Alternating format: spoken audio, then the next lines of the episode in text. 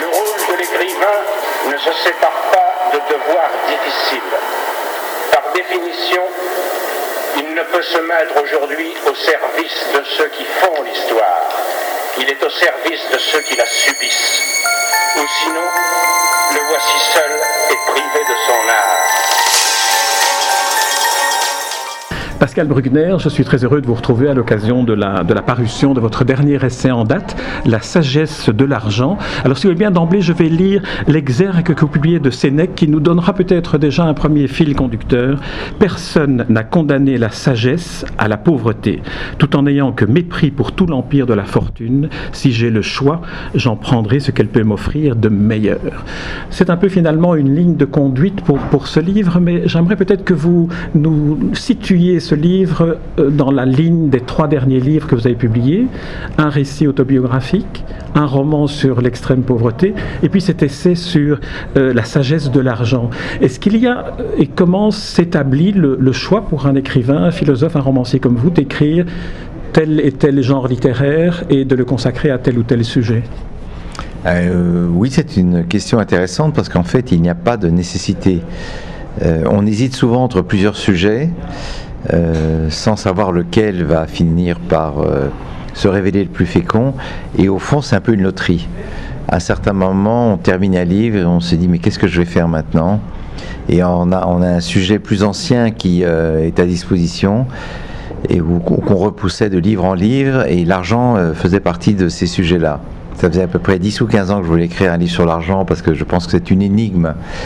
Euh, en plus que nous palpons tous les jours, puisque l'argent est un, c'est un peu le sang de, la vie quotidienne euh, pour, euh, acheter l'essentiel et, pour exister. Et donc, à un certain moment, je me suis dit, bah, je vais finir par attaquer ce, thème-là.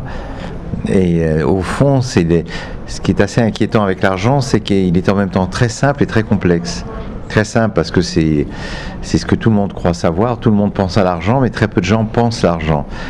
Et c'est très compliqué parce que dès qu'on veut en parler, immédiatement l'argent rameute à lui ou, draine vers lui toutes les grandes questions existentielles.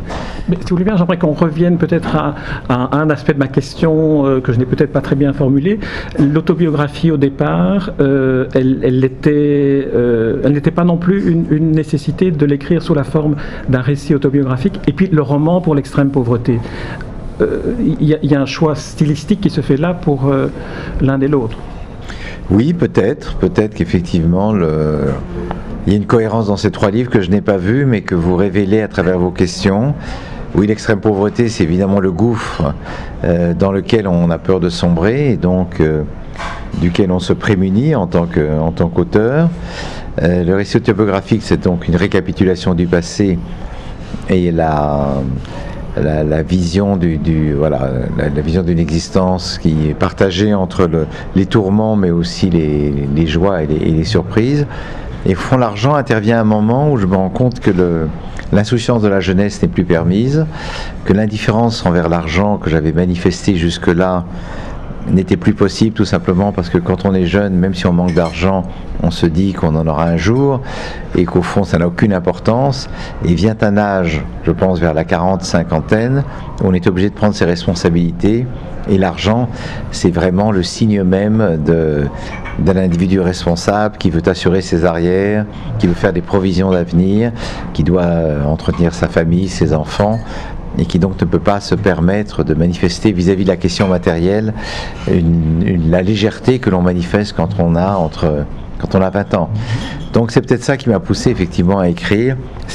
Au, début de, au début de cet essai sur l'argent, vous évoquez votre euh, relation personnelle avec l'argent en évoquant cet idéal euh, qui serait celui de rester un éternel euh, étudiant ou un éternel ado- enfin, jeune adulte qui n'a pas le souci de l'argent. Et un peu plus loin dans l'essai, vous évoquez le fait que euh, lorsqu'on est très âgé, finalement, on n'a plus la préoccupation matérielle et on vit un bonheur plus essentiel. Oui, alors euh, effectivement, l'âge adulte vous rend l'argent plus, plus précieux, puisque justement ce que, ce que l'argent nous offre, c'est le temps.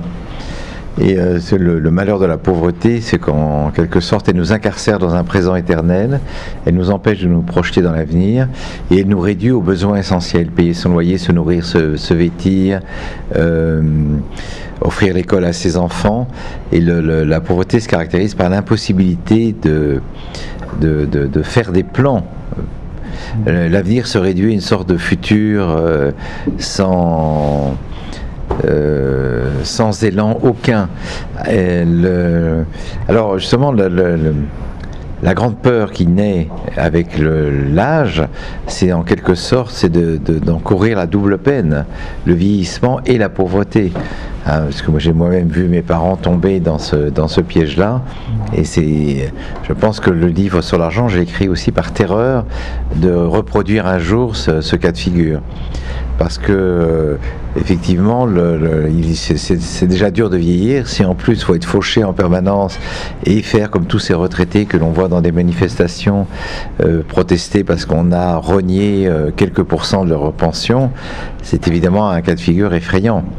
Et donc, alors je ne sais pas si la vieillesse nous apporte une quelconque sagesse de l'argent. Je crois que malheureusement, la, la sagesse de la vieillesse, c'est l'autre nom de la résignation. Mais euh, ce qui est agréable quand on atteint un certain âge, c'est à partir de ses revenus pouvoir aider les générations plus jeunes, ses enfants, ses petits-enfants, plutôt que de plutôt que de mégoter sur euh, quelques centaines d'euros ou de se priver de tout, alors que déjà on, se sent euh, diminué par rapport aux autres. Alors, il y a dans, votre livre une comparaison qui, revient euh, au fil des pages entre l'approche euh, que l'on a du côté Europe occidentale, enfin France principalement, et États-Unis, par rapport à l'argent. Il y a une sorte d'hostilité à l'argent en France que vous tentez de déchiffrer par l'histoire. Oui, alors l'hostilité de, l'argent en France a trois racines. La première, c'est le, catholique, le catholicisme avec sa condamnation de l'argent, euh, il est plus facile à un chameau de passer par le chat d'une aiguille qu'à un riche d'aller au paradis. Donc on ne peut pas adorer euh, Dieu et Mammon, c'est-à-dire Dieu et le veau d'or. Et le catholicisme pense que l'argent, comme l'a dit le pape François il y a encore peu, c'est euh, le fumier du diable. Il reprenait une expression d'un père de l'Église, Basile de Césarée, au 5e siècle. Donc l'argent est le principal concurrent de Dieu pour le catholicisme. Il faut tout faire pour euh, en diminuer l'importance. La deuxième tradition française de haine de l'argent, c'est la tradition aristocratique. Les aristocrates aimaient dépenser l'argent, mais surtout pas le gagner, parce que pour eux c'était une infamie de, se mettre à travailler. Le travail était réservé aux serfs, aux manants, aux bourgeois à la rigueur, qui eux ne pourraient jamais accéder à la à la classe de l'excellence qui était la noblesse. Les nobles euh, se livraient à l'art de la guerre, euh, à la gloire, à la chasse, au plaisir de la cour, mais certainement pas au vil labeur. Et puis la dernière tradition, c'est la tradition républicaine, née de la, durant la Révolution française, et qui euh, elle-même prône un égalitarisme strict. Donc l'argent a tous les titres d'être méprisable pour la France. Il faut se souvenir de cette citation de Balzac dans, euh, dans le Père Goriot, où il fait dire à Vautrin euh, euh, derrière chaque grande fortune, il y a un grand crime qui a été habilement dissimulé. C'est à peu près ça la citation. Et donc effectivement, la France est l'un des rares pays européens, même peut-être le seul pays au monde, où parler d'argent, avoir de l'argent, montrer son argent constitue une faute morale, voire même une faute politique, ou même une faute euh, théologique. Et donc, euh, la bourgeoisie française, traditionnellement, aime à pratiquer la parcimonie des apparences. je raconte que quand j'étais à Lyon, que j'allais à la messe ce dimanche, les riches euh, propriétaires terriens venaient dans une petite deux chevaux, modestement habillés, euh, marmonnaient leurs prières, donnaient à la quête des sommes à peine supérieures à la moyenne, et puis repartaient aspergés d'eau bénite, ayant reçu la communion dans leur belle propriété derrière des hauts murs et euh, où ils retrouvaient leur, domesticité, leurs Aston Martin, leurs Ferrari et leurs amis riches. Et donc, parce qu'en France, la richesse doit se cacher. C'est tout le contraire des États-Unis, où au contraire, la richesse est d'essence divine. Et donc, euh, euh, comme le protestantisme, dans sa version nord-américaine, est un protestantisme qui exalte le labeur et la récompense financière, les riches aux États-Unis sont aimés de Dieu et euh, exaltent dans leur mode de vie la grandeur de la nation américaine. Donc ils sont à la fois de bons chrétiens et de bons patriotes. Et c'est en cela que l'Amérique est unique mais on, peut reconnaître des traits de cette mentalité dans de très nombreux pays asiatiques, en Inde, en Chine, euh, dans les pays du Moyen-Orient, où effectivement la richesse n'est pas vue comme euh, un privilège honteux, mais au contraire comme une bénédiction divine. L'islam comme le judaïsme reconnaissent la fécondité de la richesse, et euh, dans le confucianisme également. Il n'y a pas de honte à être riche, euh, même si cette richesse entraîne un certain nombre de, devoirs vis-à-vis des pauvres, et notamment l'islam reconnaît la nécessité de verser, je crois, 2,5% de son revenu aux pauvres. Euh, c'est une des conditions de l'adhésion à cette foi. En, parlant des, riches, comme l'exemple que vous donnez de, euh, de ces familles riches en France qui se dissimulent derrière leurs deux chevaux pour aller se confondre avec les pauvres, vous évoquez aussi combien l'argent peut devenir un, piège, un enfermement pour les très riches qui finalement s'excluent du monde, ne vivent plus qu'entre eux, sont exclus de tout ce qui est euh, leur semblable. Oui, voilà, c'est-à-dire que finalement, il y a deux grands mythes grecs qui euh, ont tout expliqué de l'argent. Le premier, c'est le mythe de Tantale, donc condamné parce qu'il a servi son fils au dieu à être assis au bord d'un lac, d'une rivière. Il meurt de soif, il ne peut jamais étancher sa soif parce que la rivière recule au fur et à mesure qu'il avance. Il est au pied d'un arbre dont les fruits pendent et quand il veut les attraper, euh, les branches relèvent. Donc c'est le, le supplice de la soif et de la faim perpétuelle. Et l'autre grand mythe de la richesse développé par les Grecs, c'est le mythe du roi Midas, et là ça concerne beaucoup plus les riches. Le roi Midas a donc sauvé Silène, euh, cousin, je crois, de Bacchus, vieillard ivre et malade, il l'a sauvé de la maladie. Et euh, Silène, pour le récompenser de, des services rendus, lui dit qu'elle veut veux-tu que j'accomplisse? Et Midas, dans sa cupidité, lui dit, je voudrais que tu transformes tout ce que je touche en or. Et alors, euh, ce don se transforme petit à petit en malédiction, parce que quand il veut boire de l'eau, ça devient de l'or, quand il veut manger de la viande, ça devient de l'or, manger du pain, tout, tout devient or de ce qu'il touche. Et donc Midas supplie Zeus de lever cette malédiction. Et euh, Zeus lui commande d'aller se laver dans les flots du fleuve Pactole bien nommé qui depuis charrie des pépites d'or. Et alors, pour répondre très exactement à votre question, euh, un des euh, un des malheurs de la richesse, qui par ailleurs comporte de très nombreux agréments, c'est qu'elle pétrifie en quelque sorte ceux qui en bénéficient dès lors qu'ils ne se soucient pas de faire circuler l'argent qu'ils possèdent ou de le redistribuer à ceux qui n'en ont pas. Et euh, et on voit bien qu'effectivement, dans certains pays, dans, très nombreux pays, que ce soit l'Amérique latine, la Russie ou euh, d'autres pays d'Asie, les riches sont obligés de vivre entre soi. Ils ne peuvent plus euh, participer de la vie euh, ordinaire, de la vie commune, de peur qu'on enlève leurs enfants ou qu'on les kidnappe eux-mêmes pour exiger une rançon. Et alors c'est tout à fait vrai de l'Amérique latine, du Brésil, du Venezuela, de la Colombie, de l'Argentine, où les riches vivent dans des quartiers réservés. Mais euh, effectivement, c'est comme s'ils étaient, quoi qu'ils en aient, pénalisés par leur niveau de vie, euh, tout simplement parce que les inégalités sont telles que les classes dépossédées sont prêtes à recourir à tous les moyens pour euh, acquérir de l'argent. Et donc, et donc, effectivement, la, richesse n'est pas qu'un don du ciel, elle peut être aussi une, une, une peur est aussi une privation, puisqu'au fond, ce qu'on a gagné en objet matériel, on le perd en liberté euh, physique et en liberté spirituelle. Alors on pourrait s'étonner qu'un philosophe s'intéresse à, l'argent, mais euh, déjà euh, Aristote euh, l'évoquait, déjà Aristote évoquait les, deux, différentes notions de l'argent avec deux noms différents.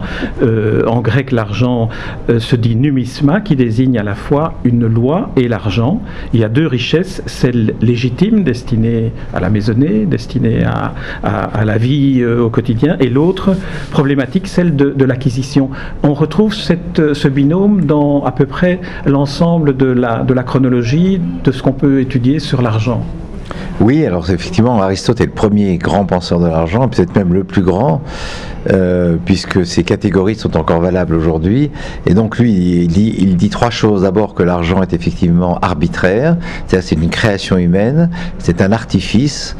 Euh, au même titre que la loi. Donc c'est ce qui distingue l'homme de, la nature et des animaux. Et il dit qu'il y a deux usages de l'argent. Il y a l'oikonomia, l'économie, c'est-à-dire l'argent qui sert à bien vivre dans euh, l'économie de la maison classique grecque, euh, à entretenir les domestiques, les enfants, et à, vivre agréablement. Et puis qu'il y a un deuxième usage de l'argent qu'il appelle la crématistique. Alors elle-même se subdivise en deux parties, mais enfin on n'est pas là pour faire un cours de philosophie. La crématistique, c'est ce moment où l'argent, qui est un moyen, devient une fin en soi et risque de faire tomber les citoyens euh, qui en usent dans ce, que, dans ce qui est le péché euh, majeur pour les Grecs, qui est l'ubris, c'est-à-dire l'excès. À partir du moment où euh, l'argent appelle l'argent, qui appelle l'argent, à ce moment-là, les frontières de la cité explosent et euh, l'être humain devient la proie de cet euh, instrument euh, qu'il croit maîtriser, mais qui en fait est devenu son véritable maître. Et donc, mais simplement, ce qui est intéressant chez Aristote, comme d'ailleurs chez les stoïciens, c'est que pour lui, dans une, il définit la vie bonne comme étant la combinaison de la vertu, de l'amitié et de la fortune. Et il, a tout un passage où il exalte les, gens très fortunés qui font tout pour aider leurs amis dans le besoin et pour leur permettre d'accéder à cette même condition. Et euh, les stoïciens, euh, Sénèque et, et Cicéron, entre autres, qui eux-mêmes étaient riches, riches, riches, euh, richissimes, selon les critères de l'époque, euh, Sénèque et Cicéron distinguaient euh, les préférables des détestables. Et l'argent et la santé faisaient partie des préférables parce que, disait-il, c'est la providence le stoïcisme, c'est donc l'obéissance à la providence, à l'ordre du cosmos. C'est la providence qui a voulu que l'être humain euh, se sente mieux lorsqu'il dispose d'une certaine richesse et lorsqu'il dispose d'une bonne santé.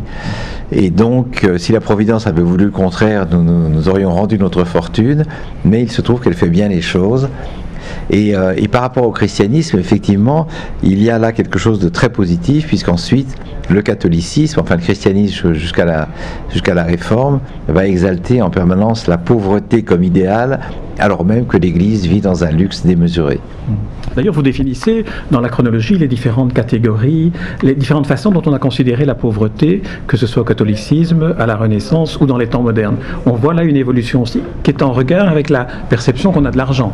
Oui, c'est ça. C'est-à-dire que dans le euh, les catholiques assignent aux pauvres une mission quasi divine, et comme le dit Bossuet, de l'imminente dignité des pauvres, c'est-à-dire ils sont l'image de l'Église vivante du Christ sur terre, et dans leur dénuement, ce sont les intercesseurs euh, des riches auprès de Dieu. C'est-à-dire qu'au jugement dernier, les riches euh, comparaîtront au tribunal divin et les pauvres joueront le rôle des avocats. Ils diront euh, tel seigneur m'a aidé quand j'étais dans la détresse, tel autre m'a oublié. Et euh, Bossuet, dans son sermon sur le mauvais riche, montre justement le, grand méchant seigneur qui euh, euh, à l'agonie, voudrait tout d'un coup redistribuer ses biens, mais Dieu lui dit il est trop tard, car tu n'as rien fait de, ton vivant et tu as joui égoïstement de, tes, richesses. Et euh, à la place de l'imminente dignité des pauvres, le, protestantisme va édicter un, autre principe qui est de l'imminente dignité du travail, où euh, la place de la pauvreté et de la richesse seront redéfinies. Donc les pauvres sont toujours un trésor théologique pour le protestantisme, mais à condition qu'eux-mêmes commencent à travailler et à s'arracher à leur état. Et ce que les protestants vont détester et vont punir, c'est les mendiants, c'est-à-dire les fainéants, les paresseux, qu'ils vont essayer de mettre au travail par tous les moyens. Et euh, le protestantisme, dans sa version luthérienne ou calviniste, va euh, euh, édicter toute une morale de l'argent qui est assez intéressante puisque le travail est une manière de faire fructifier l'œuvre de Dieu sur terre. L'argent, c'est la récompense de ce travail, mais il ne faut pas user de l'argent. C'est-à-dire, il faut en acquérir, mais ne jamais cesser de travailler, et ne surtout pas sombrer dans la débauche et la, jouissance des biens terrestres qui sont de toute façon voués à la disparition. Donc, le, premier protestantisme, le, premier protestantisme va euh, euh, va véritablement prononcer toute une morale de l'argent qui s'est perdue de nos jours, puisqu'aujourd'hui on voit bien que l'argent est plutôt du côté de la de l'hédonisme ou de la dilapidation et de l'ostentation, beaucoup plus que de la retenue. Mais c'est parce que justement la valeur travail a diminué et la valeur jouissance a augmenté je reviens aux catégories de, euh, de, pauvreté que vous évoquez. En fait, dans, dans, votre essai, ce sont quatre mémoires de la pauvreté que vous évoquez. Donc le Moyen Âge, les pauvres sont les pèlerins de Dieu. À la Renaissance, ils sont suspects. À la Révolution, ce sont des insurgés. Et aujourd'hui, ils sont l'expression d'un échec. Alors, ce sont des catégories qui, qui s'alignent sur celles de, de l'argent? Oui, bien sûr. Euh, c'est-à-dire que la, la, Révolution a initié le grand mouvement euh, du peuple comme pauvre. Hein, le, peuple et les pauvres, c'était tiers état, c'était un, seul mouvement, mais petit à petit, le mouvement socialiste et le mouvement communiste vont complètement séparer les deux notions. Et euh, dans le communisme, euh, la classe productive, ce n'est pas les pauvres, c'est le prolétariat, c'est la classe ouvrière qui, n'étant rien, doit devenir tout, et qui, détenant entre ses mains le processus de production, a la capacité de bouleverser cette société. Et puis euh, le, mouvement communiste a connu l'échec que l'on sait. Et euh, petit à petit, dans les sociétés capitalistes avancées comme les nôtres, le combat contre la pauvreté se heurte à une sorte de résistance des, des populations ou de la sociologie qui fait que les pauvres existent toujours en, grand nombre, malgré les progrès énormes réalisés, malgré les efforts de l'État-providence. Et effectivement, lorsqu'on les voit, on se dit qu'ils constituent l'échec de la modernité, que quelque chose n'a pas marché dans nos, dans nos systèmes. Et c'est pourquoi beaucoup proposent aujourd'hui le revenu minimum universel, comme disent les Suisses, revenu de base unique pour tous, qui serait un moyen finalement d'arracher l'ensemble de la population, non pas tant à la pauvreté, mais à la nécessité. Les gens auraient de quoi manger, se nourrir, se loger, se vêtir. Donc c'est une vie au jour le jour, c'est une vie sans grandeur, mais au moins les besoins matériels sont assurés. Vous évoquiez euh, l'émergence de la classe moyenne comme étant une sorte d'airbag, je dirais, là c'est ma formule, ce n'est pas la vôtre, entre les, très riches et puis les pauvres, avec cette euh, ambition que dans la société, dans une démocratie euh, normale et équilibrée, les plus pauvres accéderaient à un progrès social au cours de leur existence. C'est en quelque sorte un échec que l'on constate du rôle qu'aurait pu jouer cette aspiration vers la classe moyenne. Ben, la classe moyenne, c'était elle a déjà été euh, célébrée par, euh, par Aristote, justement, qui fait l'éloge du, du, milieu entre le, pas assez et le trop. Euh, les classes moyennes sont la grande invention de la démocratie. C'est-à-dire c'est une sorte de bouclier sociologique à mi-chemin du dénuement et de la très grande prospérité. Mais il est vrai que depuis 1980, et, et, plus encore après la chute du mur, les classes moyennes sont les grandes perdantes de la, de la mondialisation puisqu'on voit que d'un côté, il y a une, une caste euh, oligarchique de super riches qui euh, gagnent des fortunes absolument monstrueuses, et qu'en bas, il y a un risque de prolétarisation des classes moyennes. Et donc, si les classes moyennes venaient à disparaître, ça en serait fait du rêve démocratique et, comme l'a dit Obama, du rêve américain lui-même. Donc, il est possible que nous assistions aujourd'hui à une insurrection euh, des intelligences des élites pour essayer justement d'élargir la base sociologique des classes moyennes au lieu de les rétrécir ou de les étouffer petit à petit. Alors, en une vingtaine de minutes, on n'abordera pas l'ensemble des, des, points de vue que vous adoptez pour euh, évoquer la sagesse de l'argent, mais j'aurais terminé avec deux catégories sociales euh, dont vous évoquez les rapports avec l'argent, qui sont les artistes et les grands criminels. Euh, d'une certaine manière, il y a là un rapport à l'argent qui est entrelacé d'une certaine manière. Voilà, alors l'artiste, c'est celui qui par euh, nature ne veut rien à faire avec le monde matériel, puisque son utopie à lui, c'est qu'il est euh, non pas le fils euh, d'un père et d'une mère, mais le fils de ses œuvres. Et qu'en quelque sorte, il a accouché ses œuvres qui accoucheront elles-mêmes d'un être hors du commun. Et donc l'artiste a, deux grands problèmes. D'abord, c'est son, son talent, son inspiration, qui, doit, qui ne doit jamais faillir. Et le deuxième problème, c'est sa survie matérielle. Donc, dans nos sociétés, on a inventé le droit d'auteur. C'est Beaumarchais qui l'a adapté à la situation française euh, en, 1770, je crois, 77, et qui, l'a, euh, qui en a fait la base en quelque sorte de la création. Comme il le disait lui-même, pour pouvoir euh, créer, il faut d'abord avoir dîné, c'est une phrase très, très sage. Mais on voit bien que le, le droit d'auteur ne permet pas à tous les écrivains, à tous les artistes de, survivre. Et, aujourd'hui, il fait partie de ce que, euh, dans les accords internationaux mondialistes, on, voudrait supprimer. Oui, qu'on voudrait supprimer. Les, les GAFA, là, Google a, Apple, Facebook et Amazon essayent de, de détruire le droit d'auteur sous des prétextes très euh, généreux en disant il faut que tout le monde ait l'accès gratuitement à toutes les productions littéraires, artistiques, visuelles, cinématographiques, musicales, avec ce paradoxe que si les contenus sont gratuits, les tubes, eux, sont toujours payants et même euh, très très bien, euh, très coûteux. Donc, si le droit d'auteur disparaît, dans toutes ses composantes, euh, la création est directement menacée.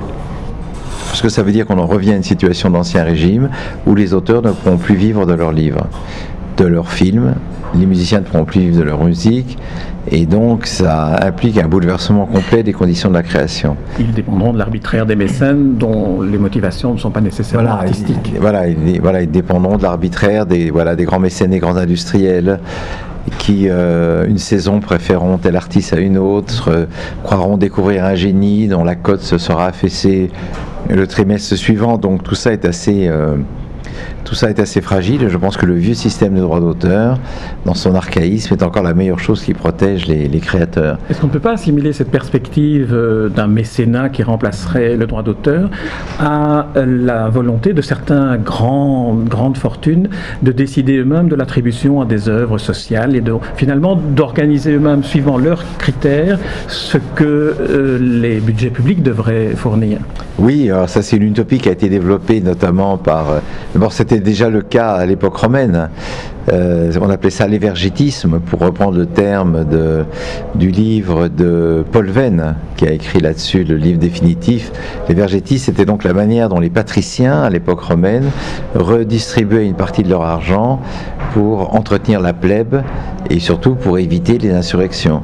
Donc il lui offrait des jeux, du pain, euh, les jeux du cirque, euh, les combats de gladiateurs, et euh, construisait des aqueducs, construisait des monuments pour justement maintenir cette plèbe en état de tranquillité sociale.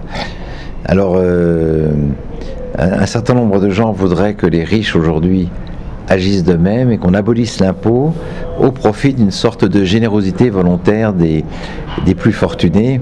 Ce que stipule par exemple des initiatives comme Bill Gates qui décide de créer un système éducatif, mais dont il, gère les, conditions d'accès, les programmes. Euh, c'est assez dangereux d'une certaine manière. C'est aussi de ce que propose Sloterdijk, le philosophe allemand, euh, où il dit les pauvres ont eu deux siècles pour changer la donne, ils ont échoué, donc maintenant laissons ça aux riches. Alors euh, c'est assez joli, c'est assez idyllique, mais c'est finalement remplacer la constance de la loi par le caprice des, milliardaires. Parce qu'au fond, ce que, ce que les impôts ont à la fois d'accablant mais d'utile, c'est qu'ils tombent à date fixe février, mai, septembre, pour la France par exemple, vous devez payer votre tiers provisionnel et immédiatement les ressources sont provisionnées et, vont alimenter les différents chantiers mis en service par l'État. Euh, ce qui n'est pas le cas de la charité parce que la charité est erratique, elle est capricieuse et puis enfin elle a des préférences. Il est vrai que si vous donnez vos impôts pour la réflexion du système de voirie dans votre ville, ça a moins de panache que si vous donnez un milliard pour, juguler les sida en Afrique. Et donc l'impôt est obligatoire, la charité est volontaire. L'impôt est triste, la charité euh, euh, vous offre du panache. Et effectivement, vous pouvez laisser votre nom euh, sur les frontons des universités que vous aurez financées. Aux États-Unis, c'est le cas, en Angleterre aussi. Euh, vous ne laisserez jamais votre nom dans les annales du fisc français ou belge. Donc c'est ça un peu, c'est là la grande, grande, le grand défi. Et euh, on peut comprendre évidemment que les riches n'aient pas envie de payer euh, des impôts énormes, même si nous avons beaucoup de mal en tant que classe moyenne à les plaindre. Euh, mais en fait, il faudrait une double réforme et des impôts et de la philanthropie. Réforme des impôts, c'est-à-dire que ce qui manque dans le, dans le système des, des taxes, c'est le sens. C'est-à-dire que nous savons que nous donnons tous les trois mois une certaine somme à l'État, mais nous ne sommes pas sûrs que ces sommes seront affectées à des tâches utiles. Et donc, euh, les citoyens se sentent dépossédés de tout contrôle sur l'usage qui est fait de cet impôt, de leur impôt, puisque c'est leur argent. Euh, c'est là que les politiques auraient un rôle à jouer en donnant davantage de visibilité à l'usage de ce qu'on pourra appeler, plutôt qu'un impôt, une contribution. Oui, voilà, c'est exactement. Déjà, il faudrait changer le, le terme, puisqu'il faut se souvenir que toutes les grandes révoltes de l'histoire, en France comme ailleurs en Europe, c'était souvent des révoltes contre l'impôt, contre la gabelle, l'impôt sur le sel, euh, les taxes innombrables qu'il fallait payer aux seigneurs, aux rois pour traverser la France. Donc, euh, il y a eu de très nombreuses révoltes dans ce sens.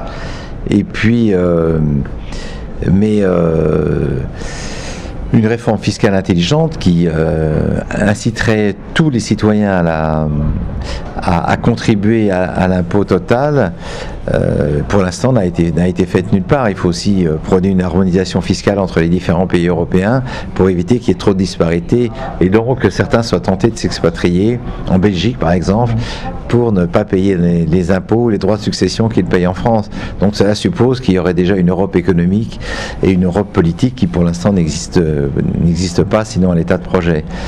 Mais euh, évidemment, faire la charité, c'est beaucoup plus chic que, de payer ses impôts.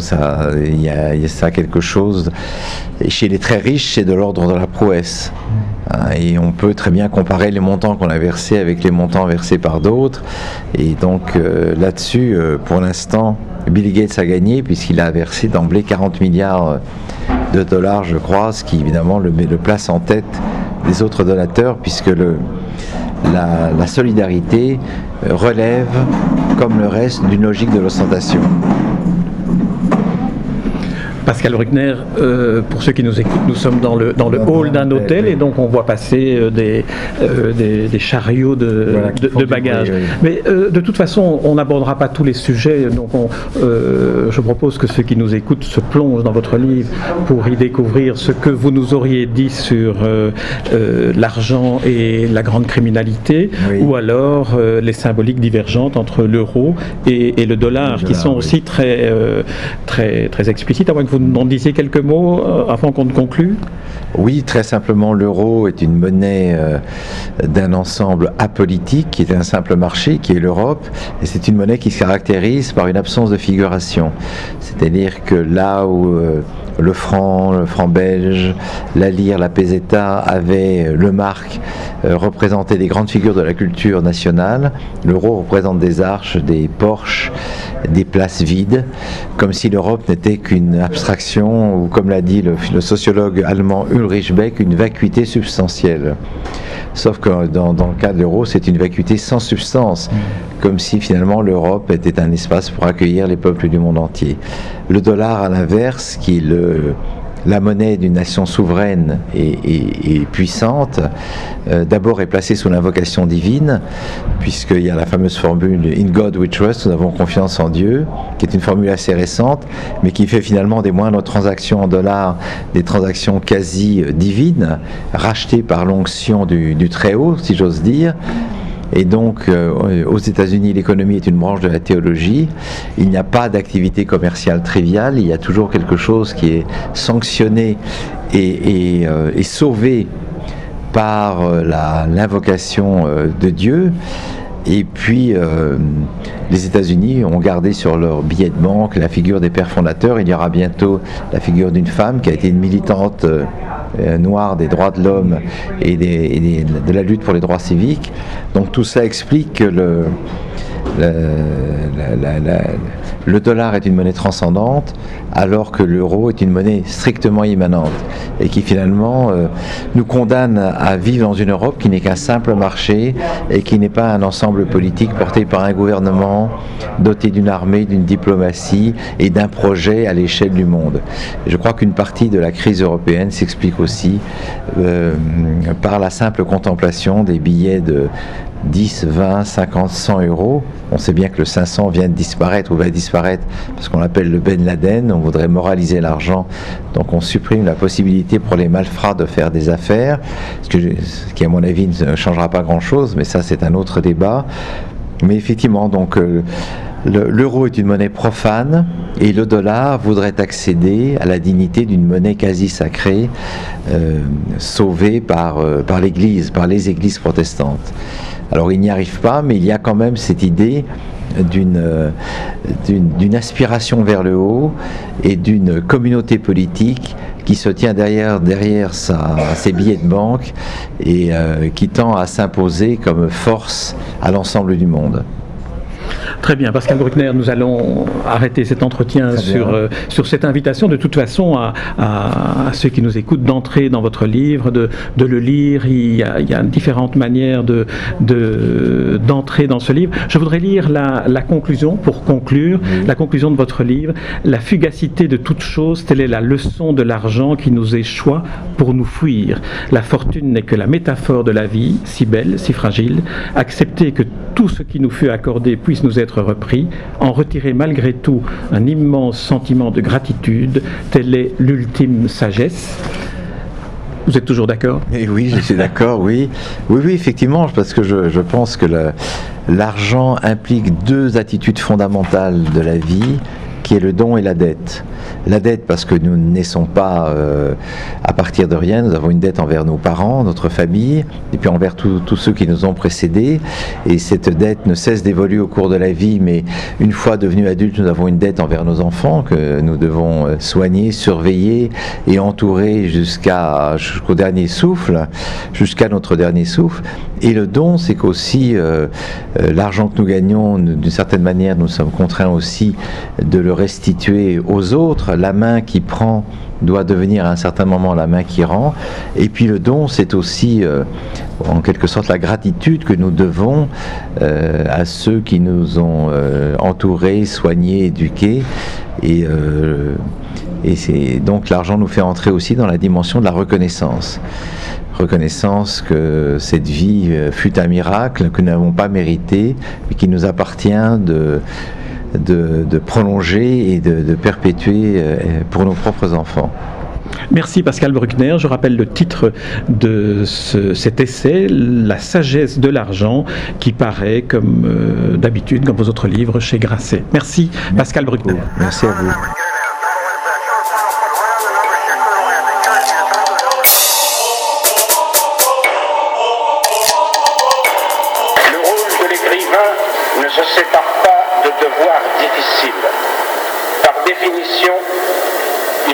Se mettre aujourd'hui au service de ceux qui font l'histoire. Il est au service de ceux qui la subissent. Ou sinon, le voici seul et privé de son.